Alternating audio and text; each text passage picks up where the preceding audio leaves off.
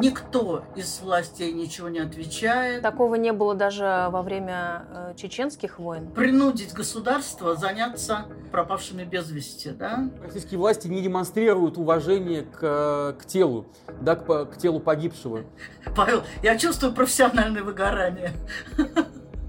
Впервые за 35 лет.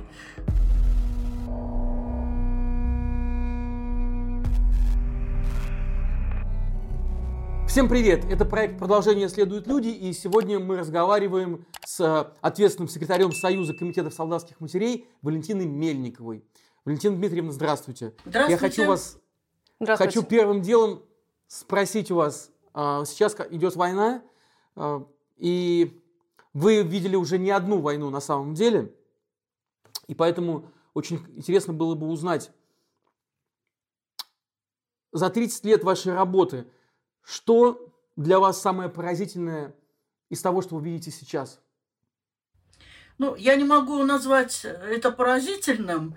Это просто э, очень э, быстрое развитие событий, стремительное, вот именно военных событий, и очень жестокие э, боевые действия, и очень бесчеловечное отношение к э, военнослужащим со стороны государства. Такого не было даже во время э, чеченских войн. Понимаете, вначале это очень напоминало 1 января 1995 года. Вот эти последствия новогоднего штурма Грозного, где тоже лежало больше двух тысяч тел погибших, и э, командование не разрешало объявлять перемирие, не разрешало подбирать тела. Вот этот вот ужас, который был там в Грозном, первый момент напоминал, ну, понимаете, э, совсем другие масштабы. Э, и э, меньше было вовлечено воинских частей, и, в общем-то, потери были. Вот в 95 году, конечно, меньше за эти первые три месяца 95 -го года. И все-таки было какое-то понимание со стороны командования федеральных войск, что, в общем, надо, э, надо пленных надо выручать, и, в общем-то, поняли, что погибших надо подбирать, и э, опознание надо делать. Это пришло где-то только после марта 95 -го года, но все-таки все-таки пришло. И вот и не было, конечно, такой секретности. Хотя, в принципе, сейчас боевые действия идут онлайн э, в телеграм-каналах, и если надо, можно любой эпизод найти. Тогда этого не было, но были журналисты, были э, съемки, было много там людей разных, и депутаты, и э, правозащитники, и наши э, комитеты солдатских матерей, и тоже много что знали. Но просто вот стремительности такой не было, и не было таких масштабов. Валентина Дмитриевна, вот сейчас э, сколько всего обращений вы э, рассматриваете, сколько обращений поступило вам, начиная с 24 февраля, от матерей, от родителей, близких российских солдат? Павел, мы сейчас не считаем, потому что обращения бывают разные. Бывают обращения э, анонимные, которые мы вообще никак не можем э, обработать. Бывают конкретные. Я ничего, мы пока даже толком не можем э, собрать э, таблицу Э, в которую мы обычно фиксируем обращения, потому что все мессенджеры, все электронные почты, э, просто звонки, не знаю, достаточно много. Но тем не менее, вот может быть э, что-то о динамике вы скажете, этих обращений становится больше. От кого приходятся эти обращения? А, о чем спрашивают родители? Это вопросы, связанные с пленными или с э, пропавшими без вести? Проблемы, с которыми обращаются люди, они э, меняются по ходу э, действия э, боевых действий. Значит, сначала было, э, была история, э, ах, э, сын по призыву, а его отправили э, на фронт, да? Значит, вот эта первая волна, там и родители молодцы, они тоже подсуетились. И спасибо Людмиле Нарусовой, которая не испугалась эту тему э, громко прокричать, да, что ребята по призыву оказались в боевых действиях. И, в общем, военная прокуратура и командование там кое-кого повыдергало, э, значит, и вернуло в Россию. А потом появилась проблема пленных, потому что Украина с самого начала вела списки, э, доступные, и родственники обнаружили в этих списках своих солдат и офицеров тоже очень сложно, потому что э, было понятно, что э, российское командование не хочет этого признавать, не хочет включать переговоры, которые велись э, значит, тогда э, группой российской э, под руководством Мединского. В общем, это было все очень очень тяжело, очень страшно, потому что непонятно было, что с этими пленными, да, что будет – и что происходит с пленными э, украинскими военнослужащими. Ну, в общем, как-то понемножку с помощью ООН, с помощью, видно, Международного комитета Красного Креста, эта проблема тоже стронулась, начался обмен. Э, наши первые обращения вот когда был обмен 86 на 86, э, все отписались, э, ну, кроме, кроме летчиков, что все хорошо, освободили. В общем, и дальше потихонечку, очень потихонечку, но это э, как-то как движется. И осталась абсолютно жуткая э, тема, с которой сейчас практически все обращения, ну, процентов 80, наверное, это пропавшие без вести. Никто из властей ничего не отвечает, ни нам, ни родственникам, никто ничего не объясняет. Э, практически ни, у кого из этих э, пропавших без вести никаких документов нет. Во всяком случае, по моим э, подопечным семьям, никто им никакой документ там там, допустим, э, определение суда или какое-то постановление прокуратуры или какой-то приказ э, командования части. Никаких документов нет. Вот пропал без вести, и все. Поговорили, как бы, ну, сказали, и все. Кому-то говорят, что э, вроде бы в списках он числится в Министерстве обороны пропавший без вести, сослуживцы говорят, что погиб. Ну и, в общем, это все, вся эта неопределенность, она, конечно, Э, очень трагическое, потому что э, и женам, и родителям э, не знать, что на самом деле произошло, где могло произойти, это самое тяжелое, это мы тоже помним, даже еще по афганской войне, потому что мы как бы последствия как раз тоже потихонечку разгребали.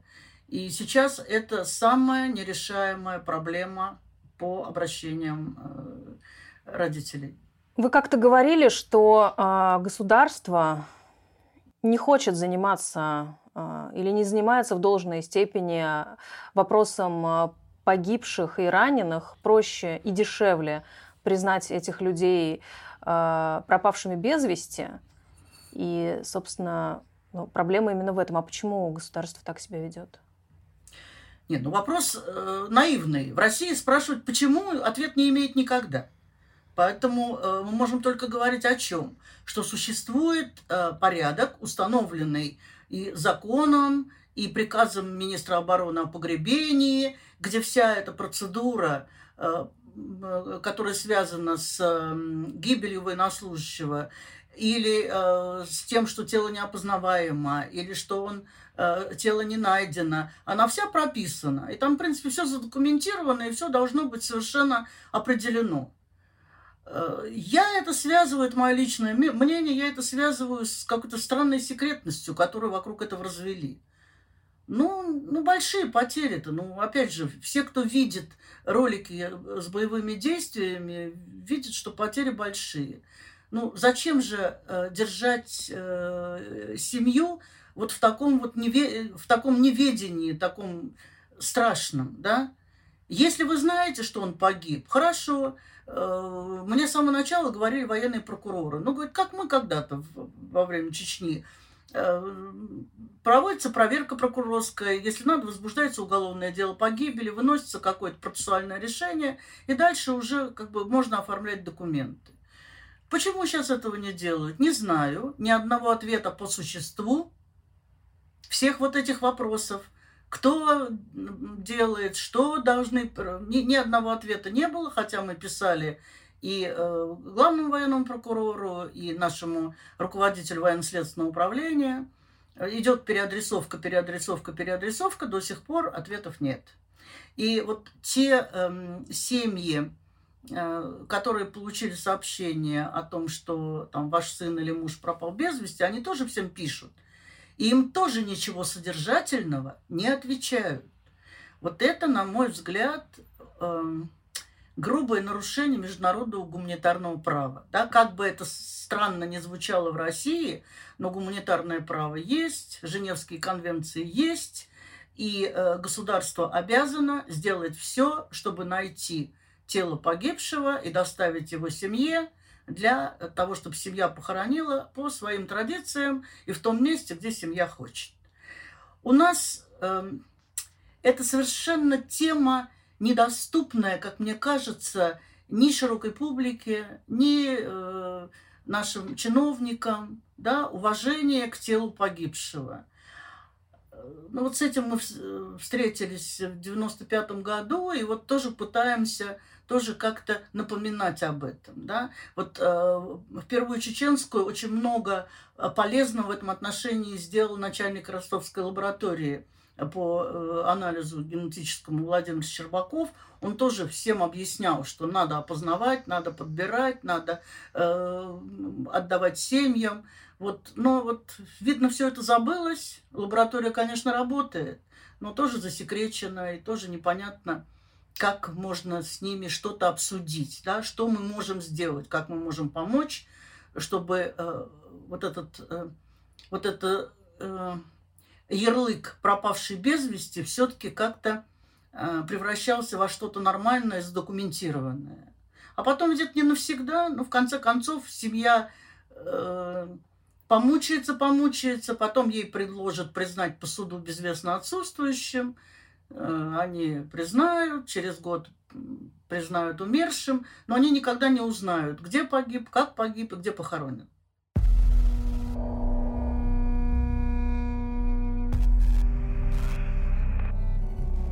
Если сравнивать э, вот ваш чеченский период, чеченский период вашей работы и сегодняшнюю, э, сегодняшний день, сегодняшнюю ситуацию, э, как вы оцениваете именно сложность в, в, ваш, в вашей работе?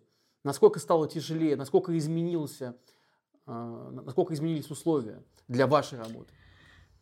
Ну, я не могу сказать, что они изменились, потому что каждая новая проблема, связанная с э, вооруженными силами, и в Советском Союзе, пока мы немножко работали, и потом она всегда э, была совершенно новой. И всегда надо было думать, э, кому можно обратиться, кого можно, на кого можно нажать, от кого можно попытаться получить какую-то поддержку.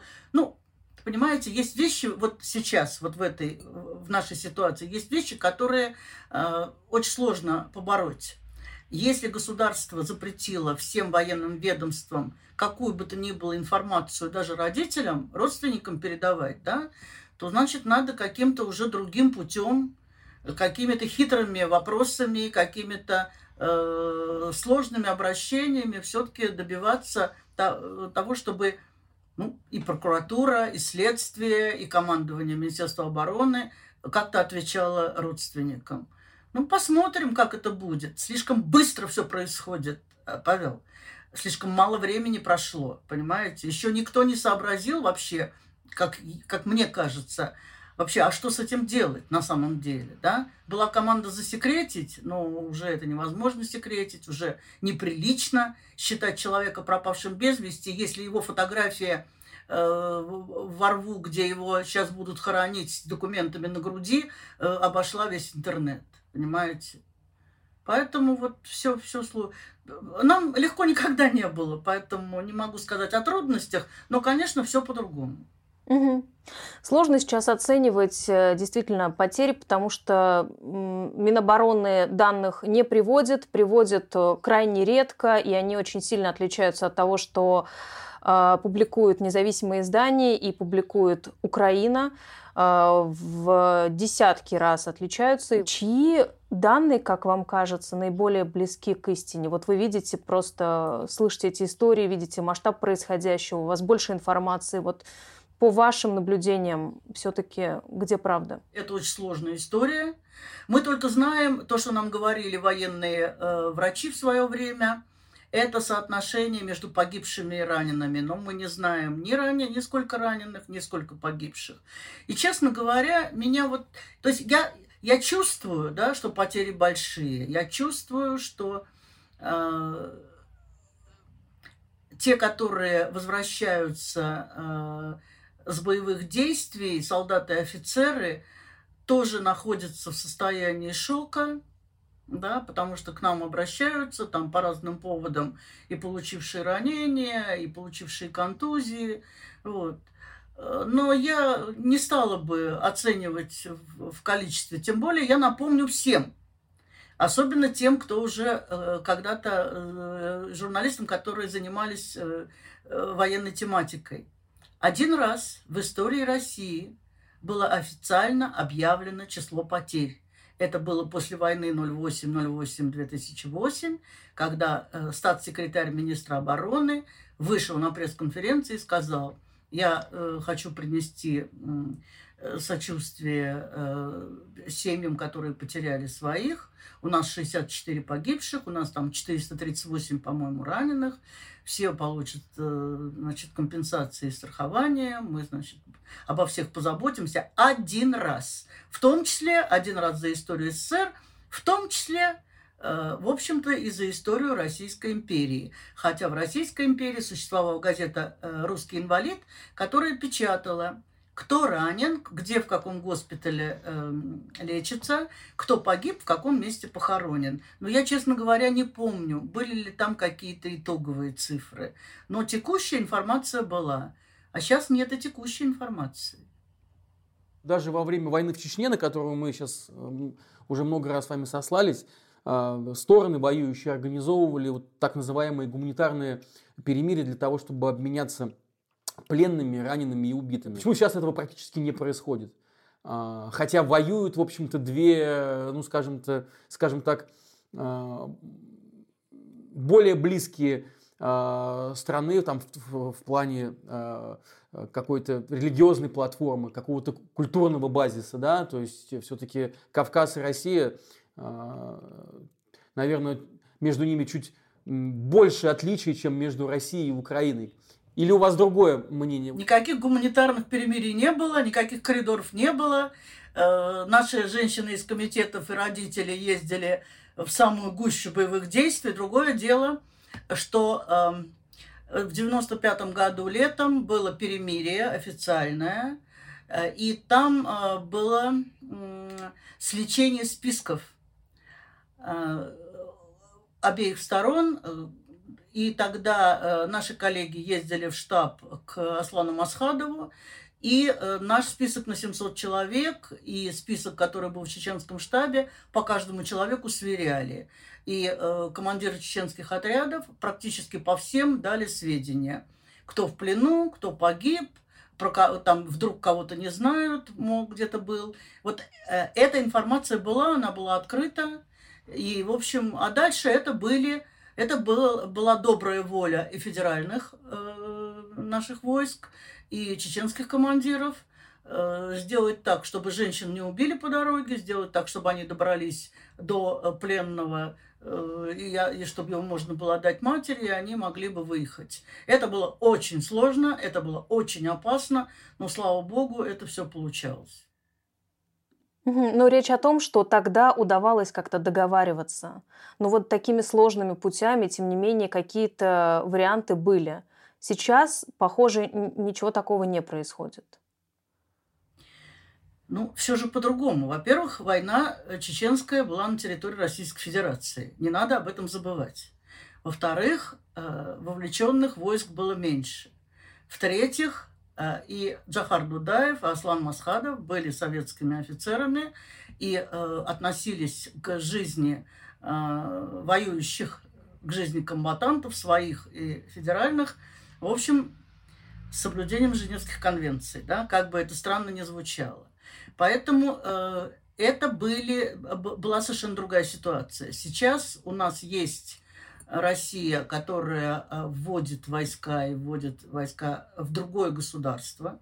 Есть Украина, которая старается официально в соответствии с порядком э, гуманитарного права э, фиксировать списки пленных, содержать их в относительно безопасных условиях, если надо, подбирать, хранить тела погибших российских военнослужащих, но больше обе стороны ничего сделать не могут. Российская сторона не хочет пропускать на территорию Украины э, родственников, которые готовы туда поехать и там где-то попытаться взять своих э, из плена своих э, солдат и офицеров. А Украина не может отдать родственникам в этой ситуации просто так, потому что они не могут гарантировать, что те нормально доедут до границы, никто их не задержит, никто их не разбомбит. Тут очень много сложного. Ситуация совершенно другая.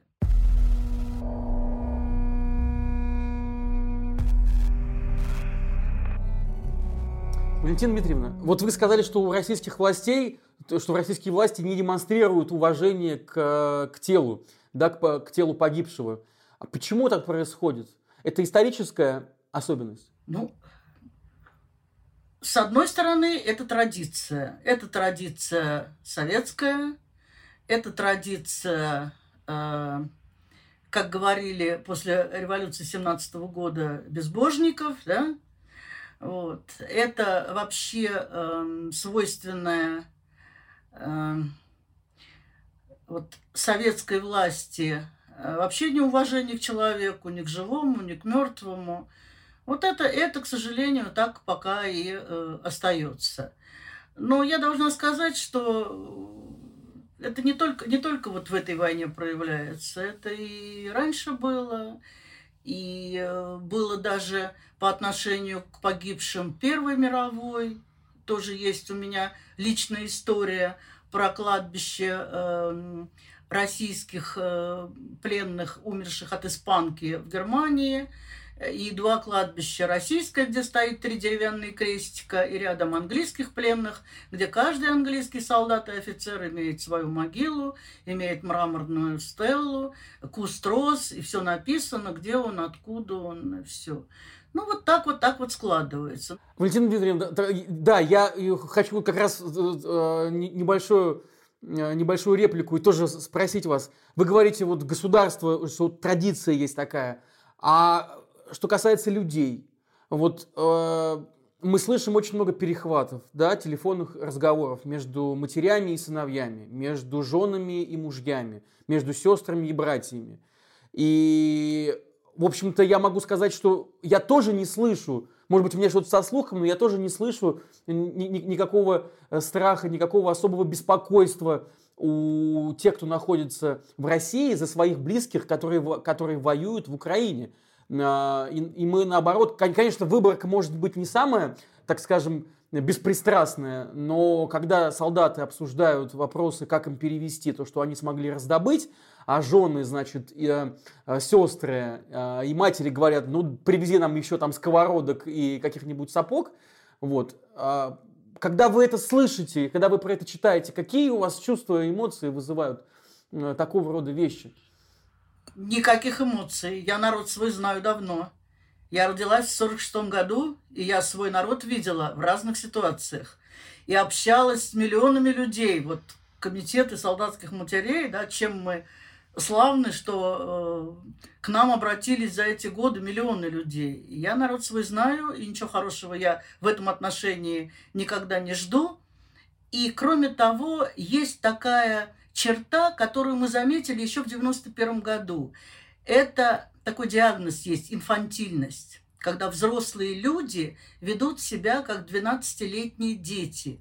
Они взрослые, они могут иметь э, э, звание э, полковничьи, они могут быть докторами наук, но социально они 12-летние дети и э, рассуждают и чувствуют именно, именно как дети. Они многого не понимают, многое не ощущают, поэтому ничего удивительного нету. Печально, конечно, потому что э, такое отношение к тем, кто воюет, это жестоко. Да? Семья должна все-таки как-то э, по-другому поддерживать, да, и как-то стараться, э, ну, как- как-то э, более человечно да, на это реагировать. Но не те мы люди. Что теперь делать? Ничего не поделаешь. У меня еще вопрос такой. А, учитывая действительно большие потери, судя по сообщениям а, в СМИ, и вот вы тоже говорите, что по ощущениям потери большие, значит, в России есть очень много семей, которых вот лично коснулась вся эта история. Где все эти люди? Почему мы их не видим, не слышим? Почему они не, не выходят на улицы? Почему нет каких-то массовых обращений к российским властям? Ну почему нет массовых обращений? Мне тут ваши коллеги сказали, что анализировали э, обращения в администрацию президента. Там, в общем, э, несколько десятков тысяч обращений, связанных и с пропавшими без вести, и с пленными. Мы просто не знаем, ну, как бы не очень интересуемся этим. А на улицу, ну и что? Ну вышли на улицу и что?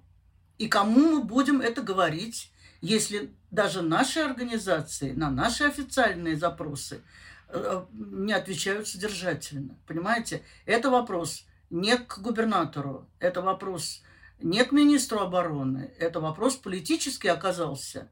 Э, э, вот эта история с пропавшими без вести. Нет, люди пишут. Почему? Другое дело, что им не отвечают, но есть настойчивые, и их достаточно много.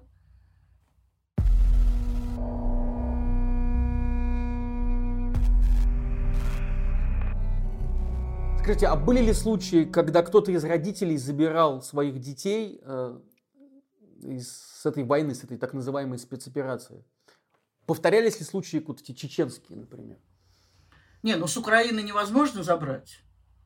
С Украины я знаю, как бы тоже вот косвенно по каким-то записям э, были ребята, которые э, смогли э, уйти просто с линии фронта и перейти в Россию. Вот, потому что там кто-то писал о такой истории. А, так оттуда как, кто там может забрать? Но вот когда стали выводить э, первых, первую волну, то, в общем, ну и сами ребята э, заявляли, что они не пойдут второй раз, потому что э, они как бы под этим не подписывались особенно те, кто по призыву был, и они такие псевдоконтрактники. Да, честно говоря, и ребята по контракту, и ребята молодые офицеры, потому что они поняли, что как бы их, э, э, их отправляли туда, куда они попасть не должны были, да, вот по своему статусу, что там, там они второй раз не пойдут. Но были у меня вот э, уже из этих воинских частей в России – по-моему, две или три семьи э, увезли э, ребят, солдат. И сейчас это все легализовывается, потому что это на самом деле обычно через рапорт э, командованию, через э, заявление в военную прокуратуру, объяснение, почему вынужден был э, уйти с, вот с этого места дислокации после вывода из боевых действий все это, да, в Чечне тоже, там, тоже было по-разному, да, там же тоже, там на самом деле вывозили в январе очень много из частей, которые собирались отправлять э, в Чечню. Потому что когда в телевизоре народ увидел, да, вот это вот э, последствия взятия Грозного, вот тогда народ ломанулся в воинские части. Его увозили э, из воинских частей не из Чечни, а именно э, из тех частей, откуда ребят должны были отправлять. Всяко было. И сейчас по-всякому бывает. Может быть, мы не обо всех знаем, потому что мы-то говорили им еще в декабре, что, ребят, вот там собрали большую группировку, они воевать будут. Ну, кто понял, тот понял, кто не понял, ну, мы не виноваты. Угу. Да, вы в декабре еще предсказывали, что вот э, возможны масштабные боевые действия.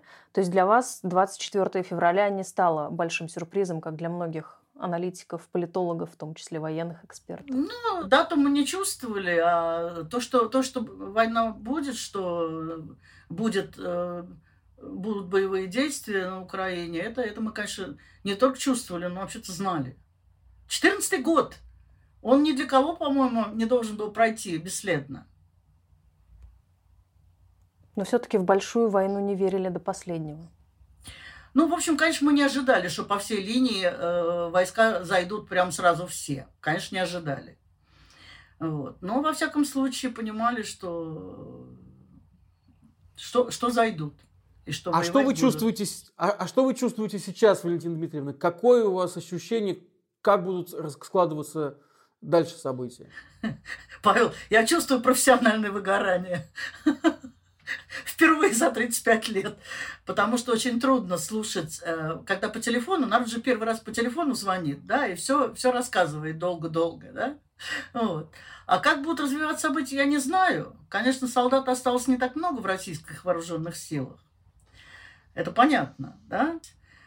Э, может быть, это зависит и от молодых парней, которые служат в армии. Может быть, это зависит и от офицеров, ну, по крайней мере, среднего ранга, да, э, как они будут э, относиться к тому, куда их направляют, и к тому, насколько все это соотносится с их присягой, с их совестью. Не знаю.